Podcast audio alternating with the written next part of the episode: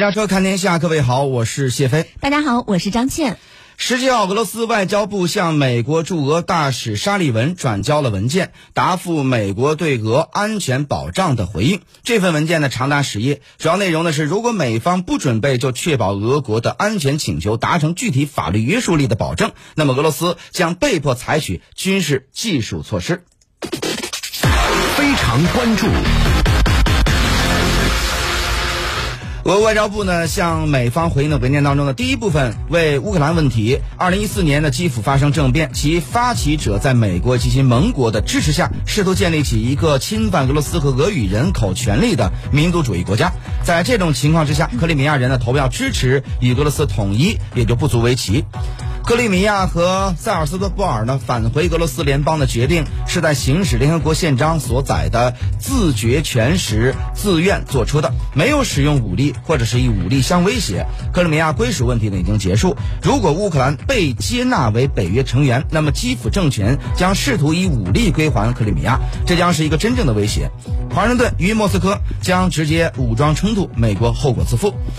在美国的回应俄罗斯安全保障文件当中呢，重复的论点是俄罗斯点燃了顿巴斯的冲突，这是站不住脚的。联管理会呢第二二零二号决议明确界定，包括美国、法国和大不列颠。该决议第二段当中，基辅、顿涅茨克和卢甘斯克呢被指定为缔约方，这些文件都没有提到俄罗斯对顿巴斯冲突的责任。俄罗斯与欧安组织一起，在主要谈判形式、联络小组以及与柏林和巴黎在诺曼底形势当中扮演调解人的角色，向冲突各方提出建议，并监督其实行情况。那么，在美方对俄罗斯提议的回应当中，美国坚称，欧洲安全局势的改善只有在俄罗斯威胁乌克兰的行动降级的情况下才能取得进展。莫斯科理解，这意味着需要俄罗斯军队撤出乌克兰边境。俄罗斯联邦武装部队呢，在其领土上的部署不会影响美国的根本利益，因为在乌克兰领土上没有俄罗斯的部队。俄罗斯外长拉夫罗夫指出，西方伙伴忽略了俄安全保障的所有要点。莫斯科认为，华盛顿与布鲁塞尔的立场与欧安组织关于安全不可分割性的承诺背道而驰。美国和北约正在捍卫自己的利益，而损害其他国家的利益。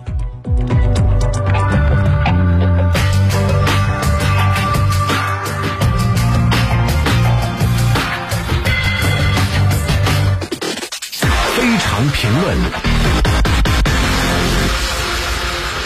好，谢飞，刚刚呢，我们也说到，在俄罗斯表示已经从俄乌边境开始撤军的同时，美国与北约却声称，俄罗斯不仅没有撤兵，反而在增兵，而且呢，还包围乌克兰的十五万俄军呢，已经进入了作战位置。那对此你是怎么看的呢？那么其实呢，关于俄罗斯究竟会不会进攻乌克兰，美俄双方呢已经是自说自话很长一段时间了啊，呃，把整个世界搞得是一惊一乍。那么实际上，大家都想到了这个当年冷战时期的这个呃古巴导弹危机，当时似乎也是这样，只不过那个时候呢是事关全世界，当时是核按钮是否按下的这个问题，而今天呢，其实主要集中在这个俄乌边境。没有想到，就在大家准备把已经提到嗓子眼儿的心放回去的时候，双方有关俄罗斯究竟是在撤军呢，还是在增兵这个问题上，又开始闹得不可开交了。我认为呢，假如美国、北约提供的信息是这个真实的，俄罗斯是增兵而不是撤兵，那至少意味着第一，例如普京是在明修栈道、暗度陈仓，那么当前的俄乌局势不仅未见缓解，而且呢比几天前的形势更加严峻了。第二，它意味着最近一段时间以来，美欧以及北约和俄罗斯的谈判并没有真正取得实质性的进展，或者是对乌克兰为缓解紧张局势所做出的承诺和保证。俄罗斯这个普京啊也没有这个买单，所以他要对这个呃乌克兰以及西方的极限施压战术说是玩到底了。那么第三个呢，假如说北约和美国的所言所属属实啊，那就说明在现代战争环境之下，尤其是在卫星通讯技术高度发达的环境之下，除了掌握兵权者的人心仍然难以琢磨之外，一个国家的军事动向在太阳底下已经不再是秘密。当然，假如美国与北约提供的信息是虚假的，那就是另外一回事了。他只能再度说明，唯恐天下不乱，只怕俄罗斯不进攻乌克兰，并且想乱中取利的，恰恰是美国与北约。美方呢，尤其是拜登本人呢，想通过莫须有的俄罗斯进攻乌克兰的这件事儿来捞取自己的政治利益，也就是想通过成功阻止了并不存在的俄罗斯进攻乌克兰这件事情，来扭转不久前在阿富汗撤军问题上给自己与民主党带来的颓势，以在接下来的中期选举当中避免成为跛脚鸭。嗯嗯，同时呢，我们也看到美国总统拜登呢亲自向盟友通报了，二零二月十六号的时候，俄罗斯将入侵乌克兰。但最终这件事情我们也看到了，它其实并没有发生。那你有怎样的看法呢？呃，假如这件事儿啊到此告一段落，那么俄乌开战这件事情呢，不仅是二月十六号没有发生，而且未来也不会发生。那么我们就可以客观的评价一下这件事情当中俄罗斯与美国的得与失了。我认为，虽然在这件事情当中，普京再度展现出了他大师这个战术大师的一面，也就是说什么呢？自己呢，光是稳坐泰山啊，坐在这个克里姆林宫，就已经把乌克兰吓得是魂飞魄散，把美欧国家领导人玩的是团团转，纷纷带着筹码来跟俄罗斯谈判了。但是，普京的收获呀，说实话却是非常有限，甚至是因小失大。普京，普京这个最初设想的战略目标，原本是要彻底阻止北约东扩啊，尤其是阻止这个乌克兰加入北约。但是啊，这一番看似神一般的操作下来，普京的目标并没有彻底实现，反而是北约已经明确拒绝了俄罗斯的要求，而加入北约和欧盟的条款也仍然写在乌克兰的宪法里。普京唯一得到的是乌克兰做出的近期不会加入北约的口头承诺。普京呢，只是解除了禁优，没有解除这个远虑。然而呢，俄罗斯因为这件事情所带来的战术和战略层面的损失却是实实在在的。第一，什么呢？美国和北约通过炒作俄罗斯进攻乌克兰的军事威胁，向目前呢还不是北约成员国的乌克兰运送了大量的先进武器，而且接下来北约对乌克兰的军事支援力度还将会进一步的增大，这将会相当程度上恶化俄罗斯周边的安全形势。第二是什么呢？普京本来啊是想通过军事施压的方式，不仅让乌克兰明确承诺不加入北约，而且呢要让北约从原苏联加盟共和国撤军，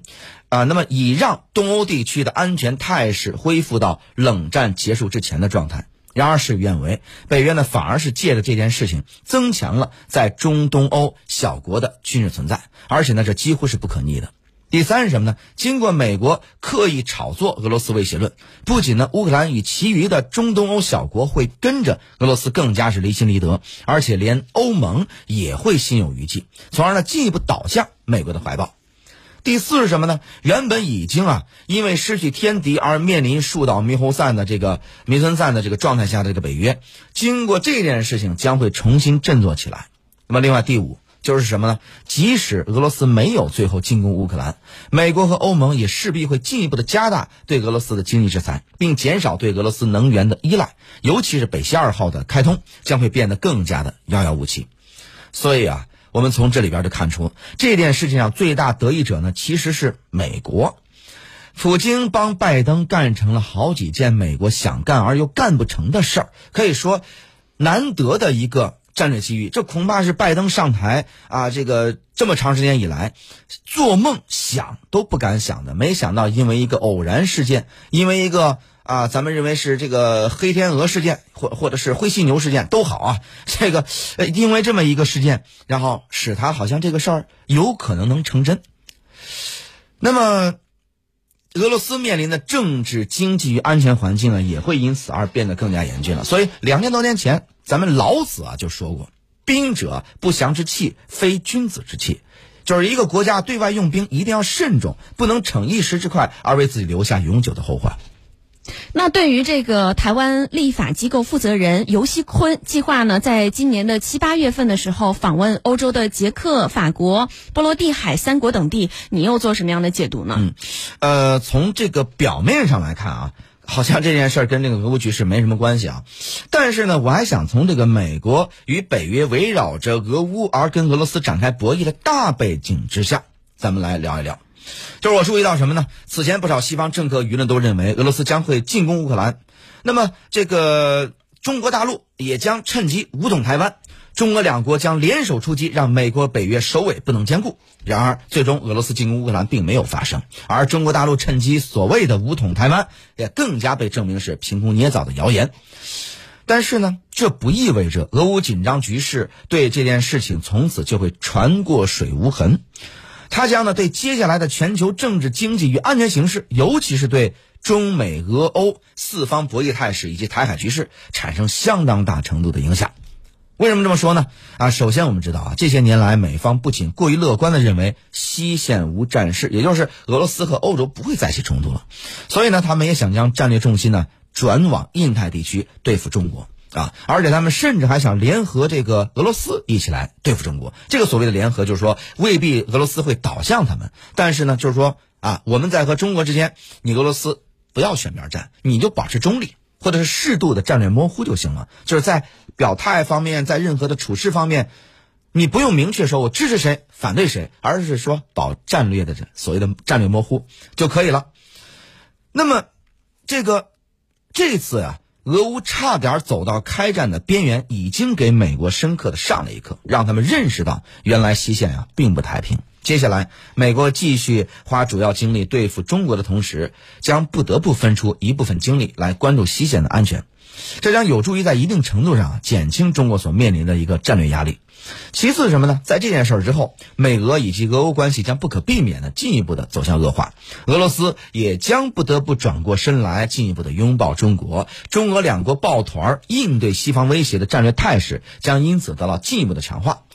最后呢，在俄罗斯进一步倒向中国的同时，欧洲也将条件反射式的进一步的抱紧美国的大腿，类似于冷战期间当中中苏与西方分庭抗礼的格局将会再度显现。它所带来的战略后果是，欧洲将会更加积极的介入亚洲事务，甚至是响应美国的印太战略号召。尤其是会更加积极的跟在美国后边介入台海局势，而那些受到俄罗斯战略挤压的中东欧国家将会啊更会将对这个啊俄罗斯的情绪投射到中国大陆身上，投射到台湾问题上来，而这就是尤锡坤即将访问欧洲的一个战略的大背景了。好了，感谢谢飞的点评和分析。那么接下来呢，广告之后我们将会关注到的是香港新增确诊六千一百一十六例，初步确诊六千三百例，或将开展第三轮的全民检测。广告之后我们继续回来。